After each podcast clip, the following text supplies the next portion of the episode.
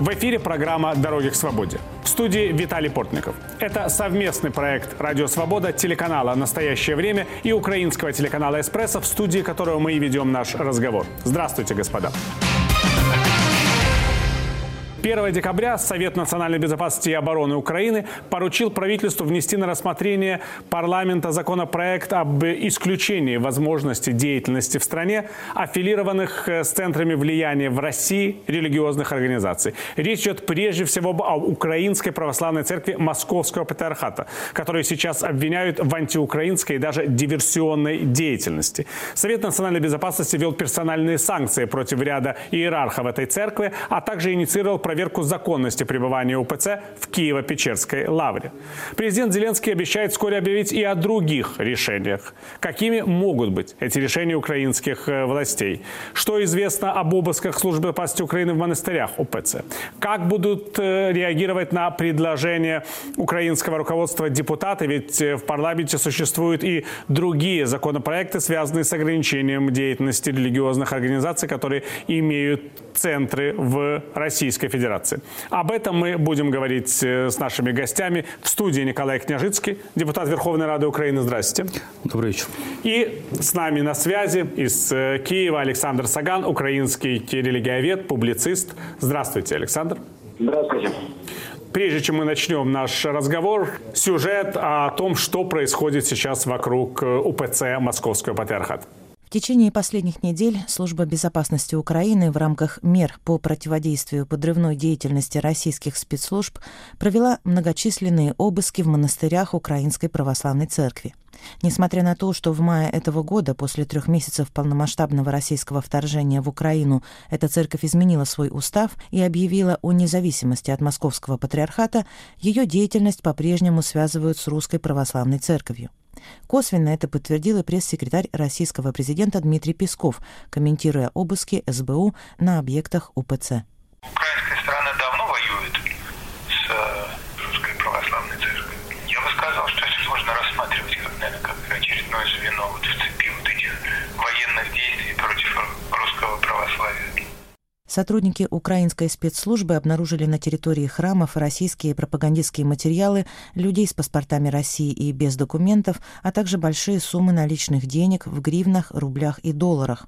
Обыски прошли и в самом крупном монастыре Украины Свято-Успенской Киево-Печерской лавре.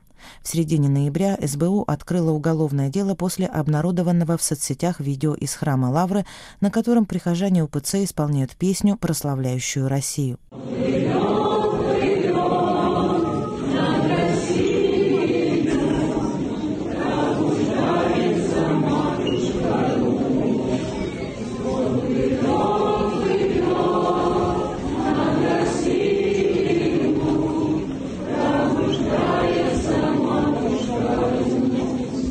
Согласно выводам следствия, в словах этой песни содержится оправдание вооруженной агрессии России против Украины.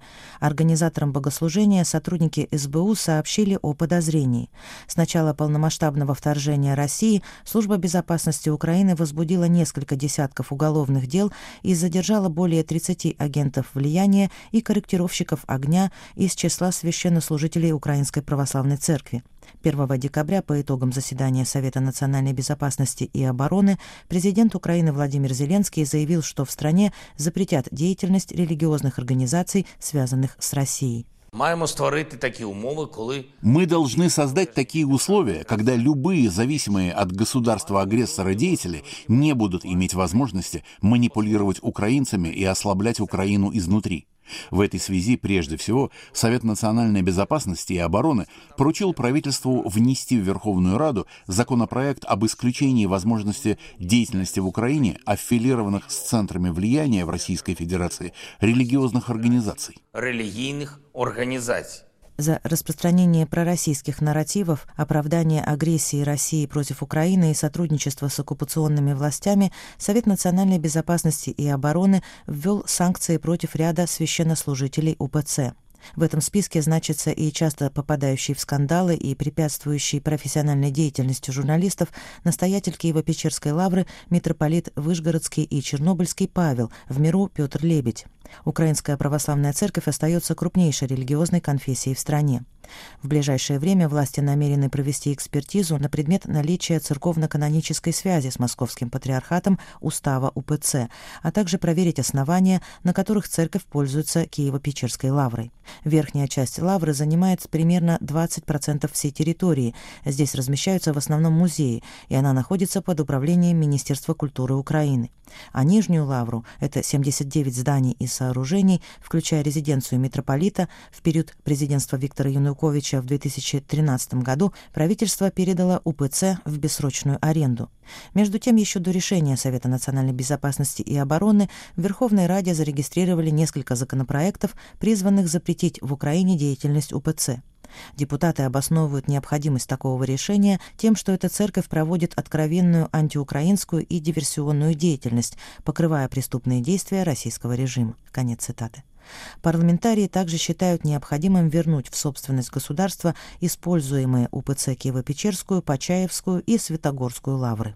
Начнем с того, что может сделать законодательная власть. Потому что вот мы пока что ожидаем законопроекта, который должен вынести на рассмотрение парламента президент, насколько я понимаю, или правительство по поручению президента. Вы подготовили с другими вашими коллегами из различных фракций парламента другой законопроект. Насколько можно сейчас совместить законодательные инициативы? Как вообще будет происходить развитие событий? Ну, мне сложно сказать, насколько можно совместить, потому что я не знаю, какой проект будет подготовлен Кабинетом министров. К сожалению, президент дал на это целых два месяца, только на его разработку разработку. Для того, чтобы принять проект, пройдет еще месяц или два. Это, зачитать долгий путь. И у меня иногда возникали подозрения, не только у меня, у многих наблюдателей э, за всеми этими политическими процессами в Украине, что, возможно, это путь затягивания для того, чтобы все-таки продолжить какое-то существование Украинской Православной Церкви, которую у нас называют Украинской Православной Церковью Московского Патриархата. Мой проект, он готов, он готов к рассмотрению. Он не запрещает Украинскую Православную Церковь Московского Патриархата, так как это делают другие проекты, которые тоже уже поданы в парламент. Э, потому что практика Европейского суда по правам человека, подписанные Украиной международные обязательства, не позволяют нам запрещать ту или другую религиозную организацию. Однако запретить в Украине во время войны деятельность Российской Православной Церкви мы можем. Так же, как и деятельность любых организаций с ней связанных. Собственно, об этом и мой проект. Ничего удивительного тут нет. На патриарха Кирилла Гундяя против него введены санкции в Украине, во многих странах Евросоюза, в Великобритании. И, очевидно, это для нас, для воюющей страны, просто подразделение ФСБ, наследник сталинской церкви. И мы абсолютно логично имеем право запретить ее деятельность на территории Украины, что мы и делаем. Также мы предлагаем, изучая и практику юридическую, и практику каноническую, чтобы в Украине, как и в других э, странах, где есть православная церковь, эта православная церковь была одна. Это та церковь, которую получила Томас. Что это означает для украинской православной церкви, которую никто не запрещает? Это. Они должны доказать, что никаких связей, ни канонических, ни каких-либо других, а сейчас все связи могут отследить наши специальные службы, они могут либо присоединиться к Православной Церкви Украины, у которой есть Томас, таким образом Томас признать, либо исключить из своего названия слово православное. Они могут называться Украинская Церковь Иисуса Христа или как угодно, это, собственно говоря, их выбор. Если они не признают Томас, не признают Вселенского Патриарха, то они могут оставаться как религиозная организация и продолжать существовать в Украине. Другое дело, что государство предоставлять им на льготных условиях помещения, здания, лавры уже не будет. Но никто им не будет запрещать строить свои монастыри, церкви, если у них будет такое желание. Alexander, вот как вы себе представляете такой подход? Все-таки запрещать или не запрещать? И что предпримет, по вашему мнению, президент Украины, когда будет предлагать какие-то меры воздействия? Ну, лично моя позиция, что сегодня я полностью с предыдущим оратором соглашаюсь, что сегодня не нужно разрабатывать никаких новых э, законов, потому что мы теряем время. Но э, я даже э, еще далее иду. Та законодательная база, которая сегодня есть, она абсолютно достаточна для того, чтобы ограничить деструктивные действия э, тех религиозных организаций, которые занимаются антиукраинской деятельностью, а также для того, чтобы решить те проблемы, которые и предлагаются этим законом сущности, я не буду э, делать анализ этого законопроекта, потому что ну, там много есть юридических э, несуразностей, начиная с того, что государство не может делегировать э, какой-то религиозной организации, разрешать употреблять в название другой религиозной организации какое-то слово. То есть у нас нет патентов на слово православный или какое-то другое. Нас около 10 церквей, которые православные, они независимые, некоторые имеют э, даже самостоятельность или Томас автокефалии. Другое дело, они не признаны, это уже не дело государства. И нагружать, как это делает статья 2 этого закона, эту организацию, ну, я считаю, это нелогичным. Но вообще законодателям нужно больше обратить внимание на те законы, которые уже приняты и которые не действуют. В частности, это закон 2662, который обязывает религиозные организации внести свое название тот руководящий центр, к которому они относятся. Если бы это было сделано, то сегодня мы бы э, ушли от многих проблем. И тем более, что 15 октября 2019 года те религиозные организации, которые не внесли эти изменения, они перестали иметь статус юридической фиксации в законодательстве. И те договора, которые они подписали с государственными или муниципальными властями, они должны быть регулированы. Этого не сделано. И у меня вопрос, зачем плодить новые законы, когда не исполняются старые законы? Ну, вот это к вам, кстати, вопрос. Зачем нужны э, новые законы, когда нельзя исполнить старые? Ну, этот закон сейчас в Конституционном суде, и я надеюсь, что Конституционный суд примет по нему положительное решение, и все-таки он будет действовать. А не действует он только из-за того, что его исполнение на самом деле саботируют государственные органы. Прежде всего, наша служба, которая отвечает за этнические отношения, за религиозные отношения, которая должна была тот же устав Украинской Православной Церкви зарегистрировать, но принципиально этого не делает, ссылаясь на какие-то законы, законы, которых на самом деле не существует. Потому что даже если этот закон будет принят, он положительный, я считаю, что он нужно принять, все равно церковь российская православная будет иметь право существовать на территории Украины. Это никак не противоречит нашему закону. Что пусть они называются Российская православная церковь, тем более еще быстрее можно будет выполнить наш закон, если он будет принят. Есть такая иллюзия, что государства не вмешиваются в деятельность церкви. Эта ну, церковь иллюзия, отделена от государства по э, Конституции. Но, ну, опять-таки, да. что значит церковь отделена от государства? Это означает, что государство не рассказывает им, каким образом им э, совершать церковные обряды внутри своей церкви, и то, если эти обряды не противоречат законодательству. Потому что если будет обряд жертвоприношения в какой-то из церквей или сект, у нас есть такие примеры, то, очевидно, это будет преступлением.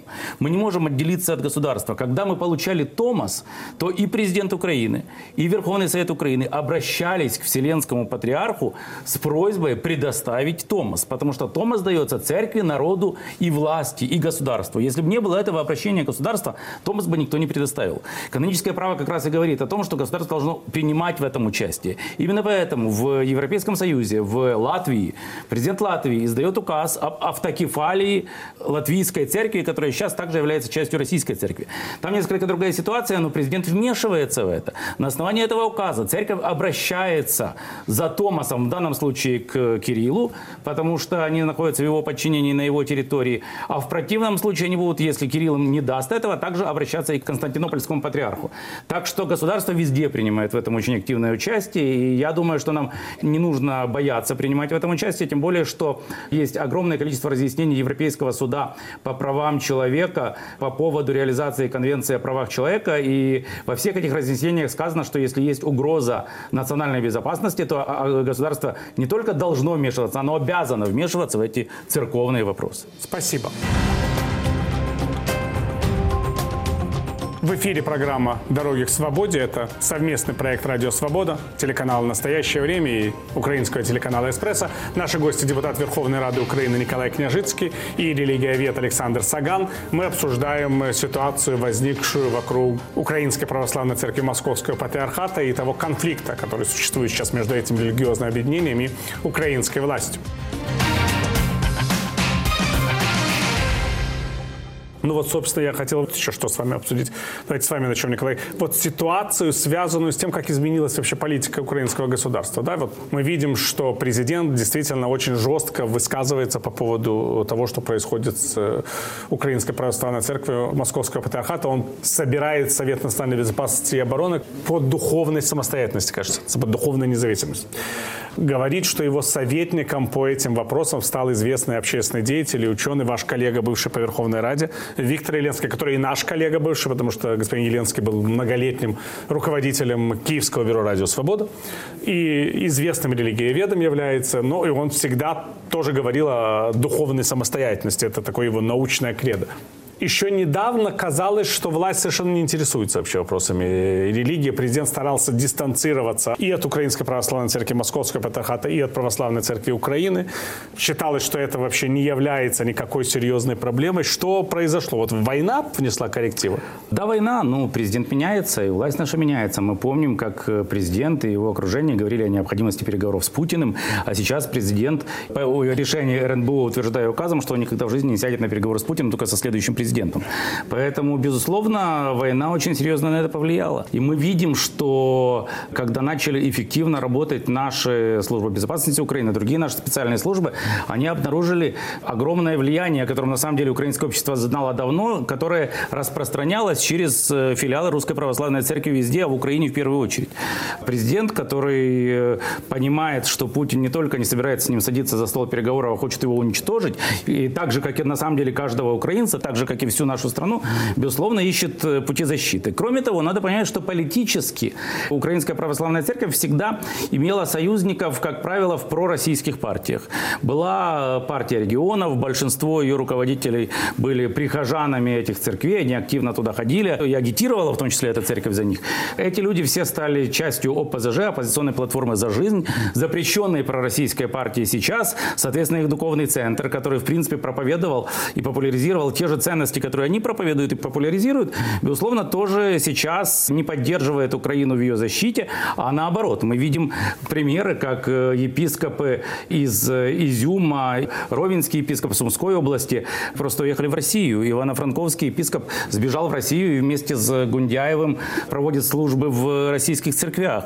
Это происходит везде. Эти люди очень часто отказываются принимать участие в обрядах, когда хоронят э, украинских героев, которые погибли на фронте фронтах войны. И происходит это на глазах всего общества. Александр, вот я хотела вас спросить, а как вы считаете, вот насколько изменились люди? Прежде всего те люди, которые ходят в храмы Украинской Православной Церкви Московского Патриархата. Ведь таких людей даже не сотни тысяч, возможно, их миллионы. Это же огромная религиозная община.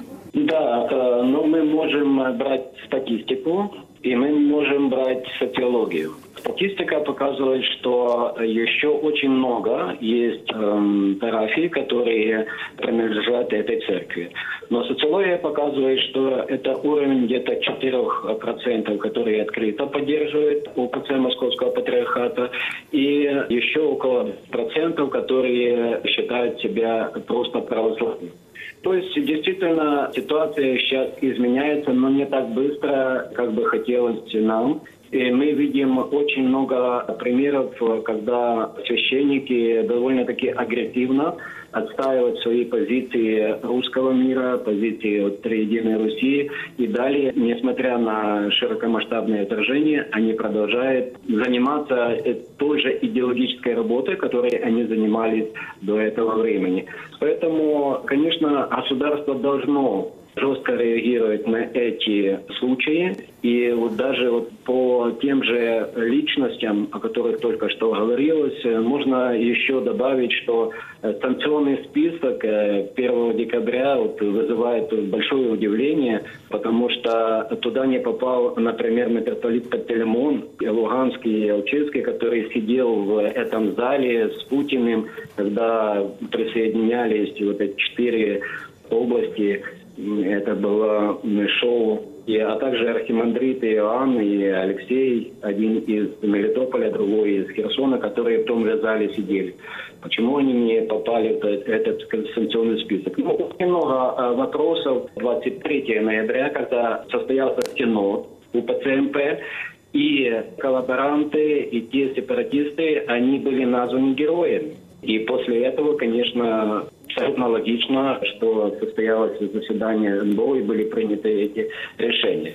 А вы, кстати, Николай, понимаете, почему себя так ведет э, Украинская Православная Церковь Московского Патриархата? Насколько они вообще видят реальность? Потому что когда был собор, на котором они приняли устав, в котором якобы разрывали с Российской Православной Церковью, мы не видели до сих пор этого устава. Я пытался пригласить их сюда в студию, их представителей, и по официальным каналам пытался, и используя свои личные связи пытался, потому что я мог говорить, поддерживать контакты с людьми, которые представляют высокую иерархию этой церкви. И, к сожалению, потерпел потерпел профессиональное поражение. Никто не захотел разговаривать. Что меня тоже тогда очень поразило. Мне казалось, ну вот у вас такая революция, позиция, пожалуйста, объясните свою позицию публично.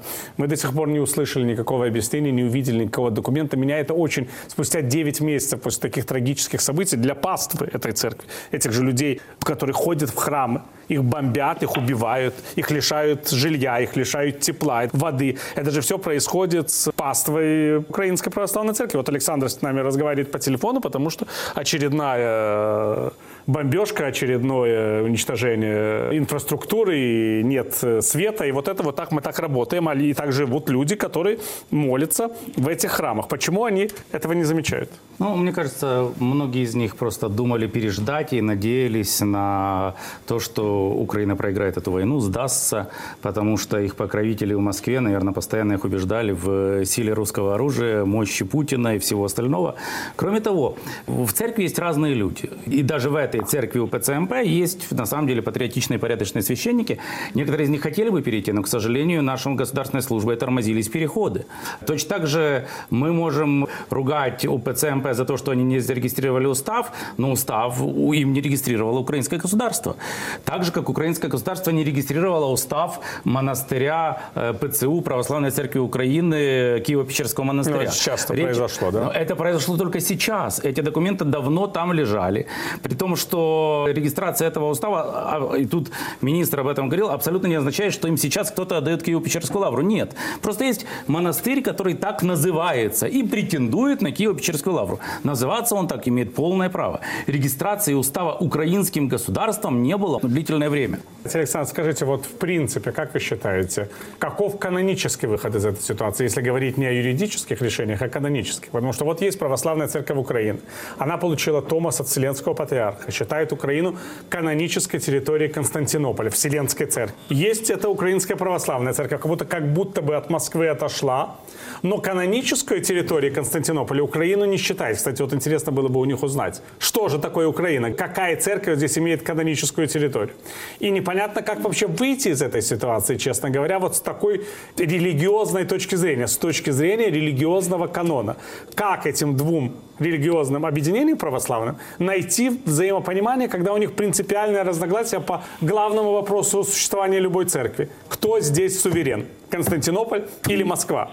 Э, ну, Константинополь уже здесь не суверен, сразу скажу. Украина есть канонической территорией ПЦУ. И сегодня мировое православие расценивает пребывание УПЦ МП как в гостях. То есть даже Ануфрий официально в Константинополе именуется митрополит в Киеве, не киевский митрополит. То есть это гости как э, перспектива. Есть много вариантов, это зависит от того, насколько готовы и одна и вторая церковь продвигаться в направлении переговоров и поиска путей по взаимопониманию. Э, первый путь – это в этом законопроекте он описан, то есть есть Томос, есть признанная церковь, и нужно к ней присоединяться. Есть вариант, э, как это было в э, Москве, когда они присоединяли Русскую Православную Церковь зарубежную. То есть они входят полностью всем своим составом как автономная часть. Есть третий вариант, который, я думаю, будет э, наиболее реалистичный. Они остаются здесь как часть э, Московской церкви. И э, украинское государство должно просто позаботиться, чтобы это было не политическое объединение, как сегодня. У них э, политики там больше, чем религии, а именно религиозное объединение. И как религиозное объединение на Москве уже будет неинтересно. Но мы должны принять все-таки ту идею, что есть определенная часть людей, которые будут бороться за существование именно УПЦ Московского патриархата в Украине. То есть вариантов есть очень много. Все зависит от того, насколько жесткой будет позиция государства Украина и насколько будет позиция церкви, чтобы объединиться. Но если УПЦ МП не пересмотрит свои взгляды на русский мир, на Царе Божие, на искупительные жертвы, которые сегодня Патриарх Кирилл э, ввел как новую ересь. Если они не изменят свои позиции на Голодомор, и мы знаем эту знаменитую фразу э, митрополита Ануфрия, что это по заслугам украинцев, э, то я не вижу даже перспектив, каким образом два противоположных идеологических, э, скажем так, подхода может объединиться. Ну, вот, может быть, государство, Николай, может как-то содействовать либо объединению, либо действительно четкому существованию этой церкви как русской церкви? Ну, во-первых, я не верю в то, что можно быть частью русской церкви и быть аполитичным и не заниматься пропагандой. Просто церковь-мать в данном случае – это не церковь-мать, это ФСБ-отец. Поэтому э, я не верю в то, что будет добрая воля Кирилла, чтобы была какая-то их часть, которая с ними не общается, не выполняет их указаний, является независимой, признает Голодомор, поминает украинских героев, которые погибли от рук российских, при этом оставаясь в каноническом подчине или в канонической связи с русской церковью, которая является филиалом ФСБ. Да, это просто, зачем это надо обеим э, Зачем сторонам, это да. надо обеим сторонам? Поэтому в такой путь я вот э, не верю на этом этапе. И я не вижу другого пути, кроме того, чтобы они действительно, признав Тома, стали частью ПЦУ, либо были другой церковью, без слова православные, они могут быть независимой церковью, могут себе придумать любое название, это, собственно говоря, их право, поскольку у нас действительно государство разрешает всем церквям существовать. При этом связи с э, Москвой у них и в таком случае тоже, безусловно, не должно быть. Спасибо. Итак, мы будем следить, как будет развиваться ситуация, какими будут решения украинского парламента, какими будут решения украинской власти в результате, потому что понятно, что даже пока мы обсуждаем эту тему, записываем эту программу о перспективах э, изменения в религиозной среде, события просто идут очень быстро, и, возможно, нам придется еще не раз обращаться к этой теме, потому что тема вот этой вот духовной свободы, как видим, стала одной из важных тем для президента Украины, для украинского парламента и для украинского народа. Спасибо. Мы говорили с депутатом Верховной Рады Украины Николаем Княжицким, украинским религиоведом, публицистом, профессором Александром Саганом. Спасибо, что были с нами в этом эфире. Программу «Дороги к свободе» можно слушать в нашем радиоэфире, смотреть на телеканале «Настоящее время». Провел эту программу для вас Виталий Портников. Я прощаюсь с вами, господа. До следующих встреч. Мира вам.